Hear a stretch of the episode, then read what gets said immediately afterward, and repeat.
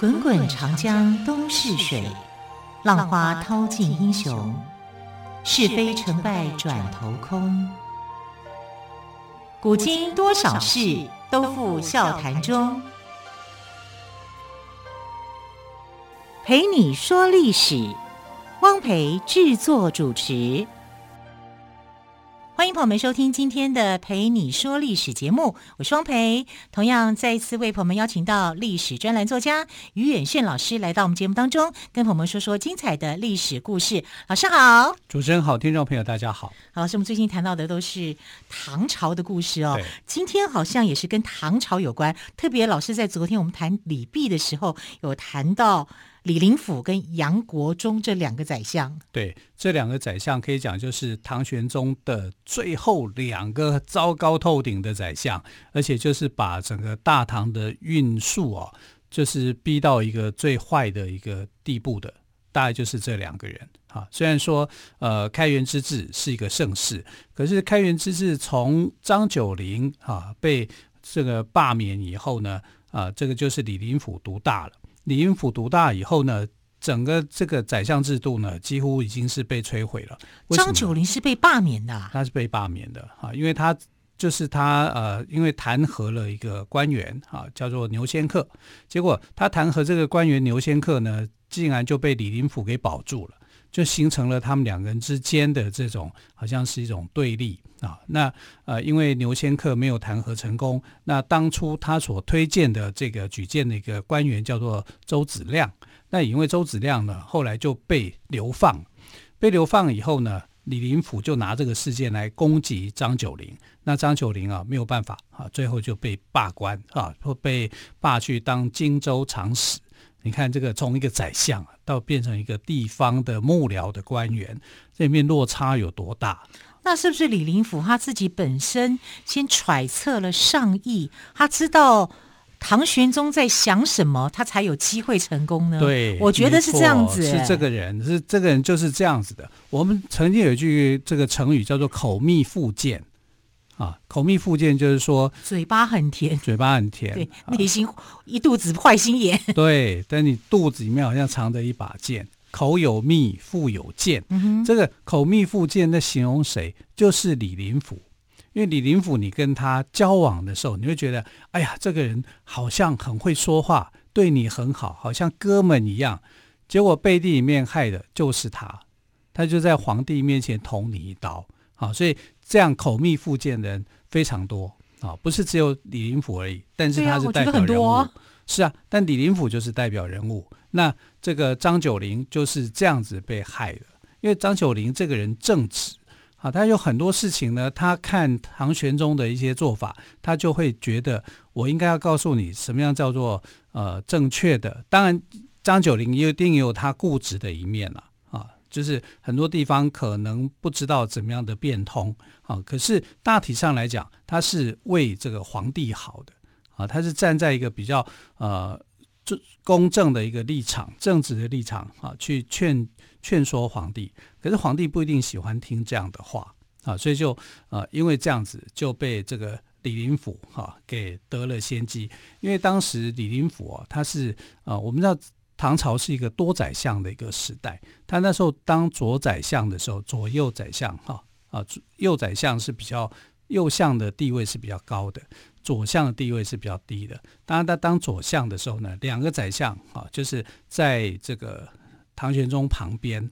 那每次呢，李林甫一定是等张九龄走了以后，他才跟这个唐玄宗去讲他的看法。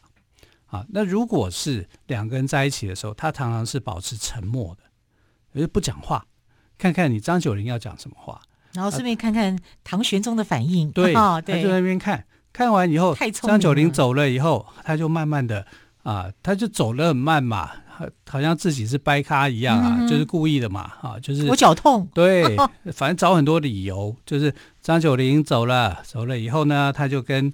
呃，唐玄宗讲说：“哎呀，依臣的看法呢，你皇帝这样子做也是有道理的，也对的。哎，皇帝这样久了以后，就觉得我有一个宰相在支撑我啊，在支持我啊，那我为什么一定要听张九龄的？啊，所以后来张九龄就因为这样子哦，就是长期以来唐玄宗可能对他并不喜爱，觉得这个人呢，这个太过固执啊，然后不像李林甫这么会变通，所以他就慢慢慢慢的就听的这个李林甫的一些建议跟想法。那你知道张九龄这个人个性哦，虽然他跟李泌很好，他喜欢那样的一个天才孩子，可是他就不喜欢李林甫。为什么呢？李林甫其实家世是很好的，他等于姓李嘛，你会想到的是什么？他可能就是跟皇朝的这个王室是有关的，嗯、李家的天下。他其实真的是这样，他有这个背景，也就是皇亲国戚的这个背景，虽然是离得比较远，好，但至少有这样的一个身份。然后呢，他这个人行政效率是很高的，很有行政效能的。如果没有行政效能的话，你说像唐玄宗那么聪明的皇帝，他会任用他吗？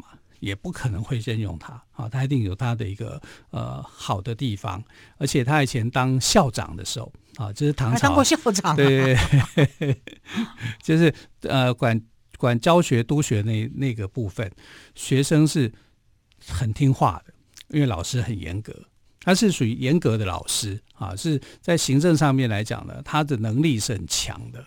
可是呢，他的当宰相的时候。他的文采不好，他不像张九龄，张九龄就是神童嘛，啊，就是那种天才型的人，哈，所以就眼睛就容不下一粒沙子。那有一天呢，这个呃李林甫啊，他的表哥啊，就是呃生儿子，他就想说，哎，我要去恭喜我表哥生儿子，对不对？你看这叫弄璋之喜，对不对？很正常啊，弄璋之喜啊。对呀，璋是哪个璋？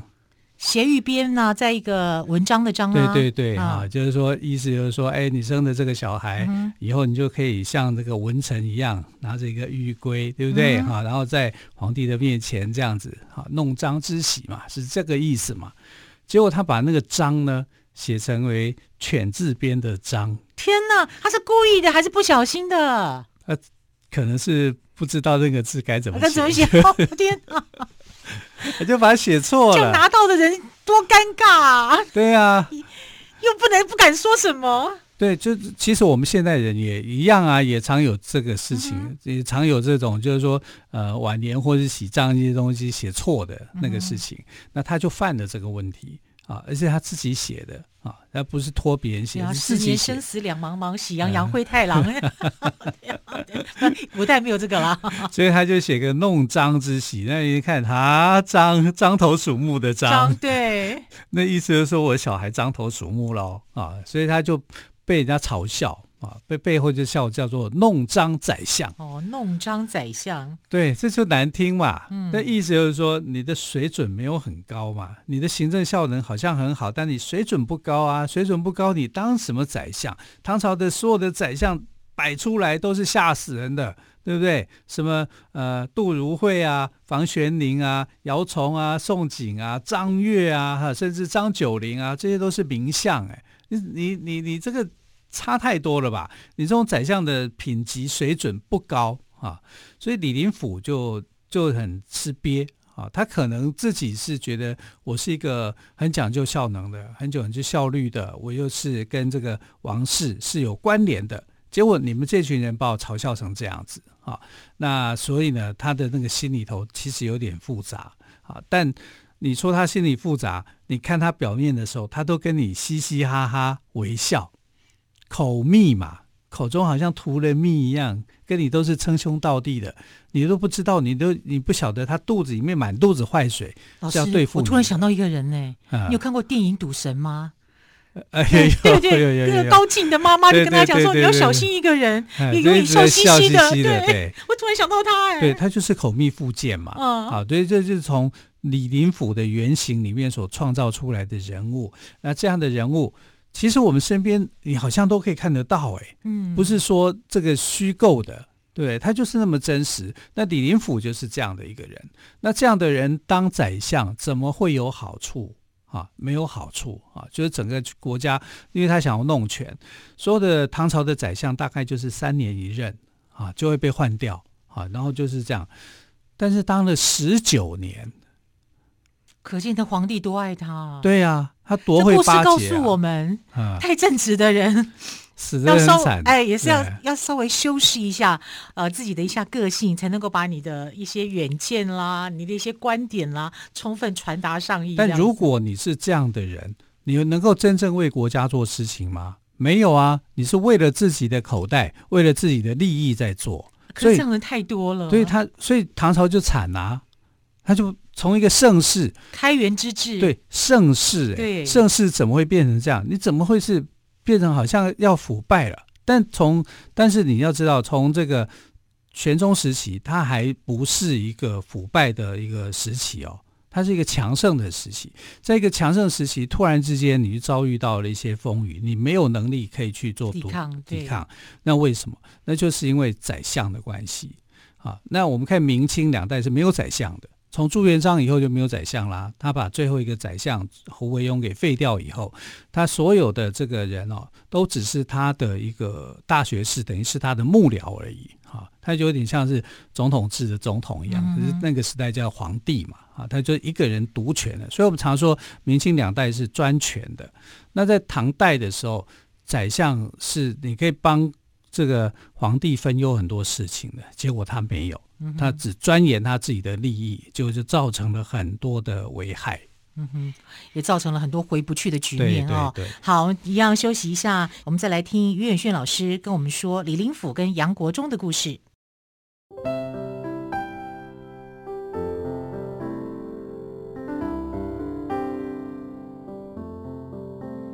听见台北的声音。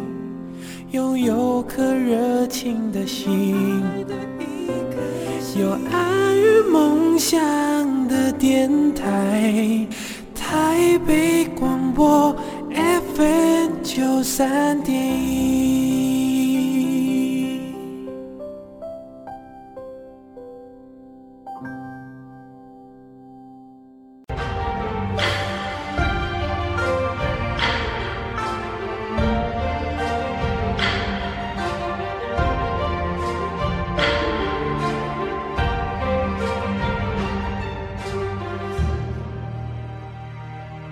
里是台北广播电台陪你说历史节目。今天我们特别来宾，历史专栏作家于远炫老师跟我们谈到了唐朝的宰相李林甫的故事。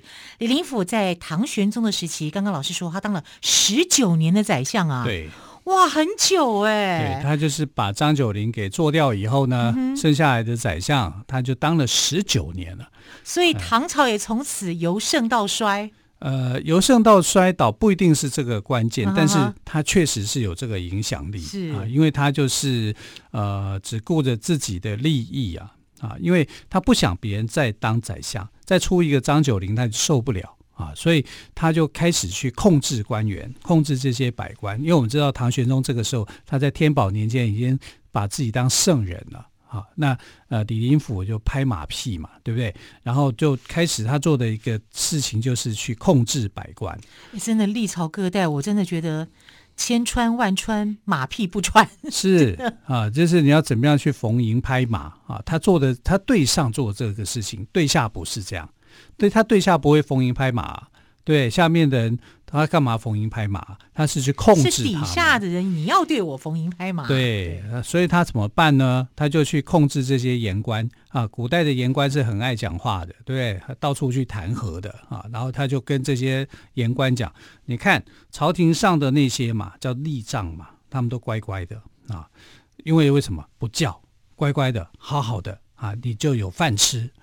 如果呢，有一天你乱叫。”像这些呃吏帐马一样哈，乱叫的话会怎么样？你会被拖出去砍了。那意思是跟这些百官讲说，你们这群言官呢，就好好控制你们的嘴巴，不要跟我乱讲话。如果乱讲话的话，我就会一棍子把你打死。就这样，就这样子。你说言官听了以后就知道他的暗示啦，所有人都吓坏了。所以。从此以后，唐玄宗呢，他是听不到有人给他一个良心的建议的。他不像张九龄，张九龄有一次就是因为他很正直嘛，他就对呃，他曾经有一次这个有一个节度使哈，范阳节度使叫张守珪，他就呃打败了契丹，所以呢，这个唐玄宗就想封他当宰相啊。这个唐朝宰相有很多啊，他是多宰相制的啊，封他一个没没有多大的差别啊，那就出将入相嘛，就就问这个呃张九龄，张九龄说，你如果打败契丹就封相的话，那如果打败突厥呢？那你要给他当什么？太过分了，这样的一个当呃让他当宰相的这个理由太牵强啊。契丹呢还没有突厥强大，那打败了这个契丹就当宰相，那打败突厥那不是当皇帝了吗？他拿就拿这个理由，他就去反对。他其实反对的是有道理的，就是说你这个职称你不能够乱给。后来这个唐玄宗就觉得有道理。啊，他就没有这样子做。你看，宰相就有这样的一个作用，阻止皇帝做错一些事情。但李林甫就不会，啊，李林甫就不会这样子做。他就是啊，逢迎拍马，对上逢迎拍马，对下就严格控制，然后形成了李林甫的时代。但是呢，他惧怕谁呢？惧怕后来的皇帝。啊，就是李亨，太子李亨，就唐肃宗。对对对，因为他那个时候去想要去啊、呃，就是找寿王，哈、啊，就是武惠妃，他这一派的。但是现在结果是立了这个另外一个皇帝啊，另外一个皇子。所以呢，他就打压那个皇子，所以唐肃宗在当太子的时候被李林甫欺负的非常非常惨。要不是李泌啊从中去调节，给他一些建议，他恐怕都很难从那个困境里面去拔出来。你看李林甫是这样的人，那李林甫唯一要说有贡献的话，就是他对安禄山的控制啊，因为安禄山很怕他，安禄山一看到李林甫，呃，眼睛一望。他就后心就发汗，整个背都凉了。为什么李林甫的眼神会怎么样吗？他觉得他有穿透力，哦、可以看穿他内心里面的想法，他就不自觉的就一直冒汗。那李林甫真的蛮厉害的，很厉害。对啊，他就是这一点厉害。所以后来李林甫这当了十九年的宰相，他最后一年为什么不当？因为过世了啊。就是他为什么会过世呢？因为后来的这个杨国忠。就受到了这个，因为杨贵妃的关系，受到了唐玄宗的喜爱嘛，重用嘛。好，那本来杨国忠哈是李林甫底下的人，哈，李林甫看他也觉得没什么，没想到他做大了，做大了以后呢，就是有一次，就是唐玄宗要杨国忠去讨平南诏国，因为南诏突然之间呢，啊，就是想要跟大唐宣战，他就叫他说：“你去打南诏。”然后。这个杨国忠就在想，我有什么能力打南诏啊？吓坏了，吓坏了以后，唐玄宗就安慰他说：“不用怕，你去打完回来以后，我让你那当宰相，会给你一个诱因。”李林甫听到了以后就觉得很不高兴，有人要来跟我争夺宰相，宰相之位，要分权，而且还是杨国忠他以前的属下，他就很怕，怕到后来竟然就生病了。啊，然后后来呢，这个杨国忠果然就把这个南诏给平定，他就回来。回来以后，他就当了宰相了。当了宰相以后呢，他就去跟这个安禄山合伙。